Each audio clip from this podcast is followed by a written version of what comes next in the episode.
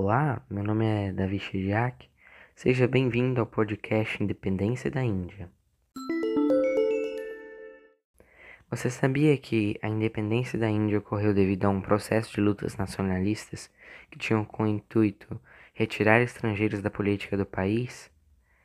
As divergências religiosas entre hinduístas e muçulmanos levaram em 1948 ao assassinato de Gandhi. Em relação aos problemas econômicos e políticos da Índia, que estava com a economia fraca e frágil por conta da independência e a sua política em processo de reformulação.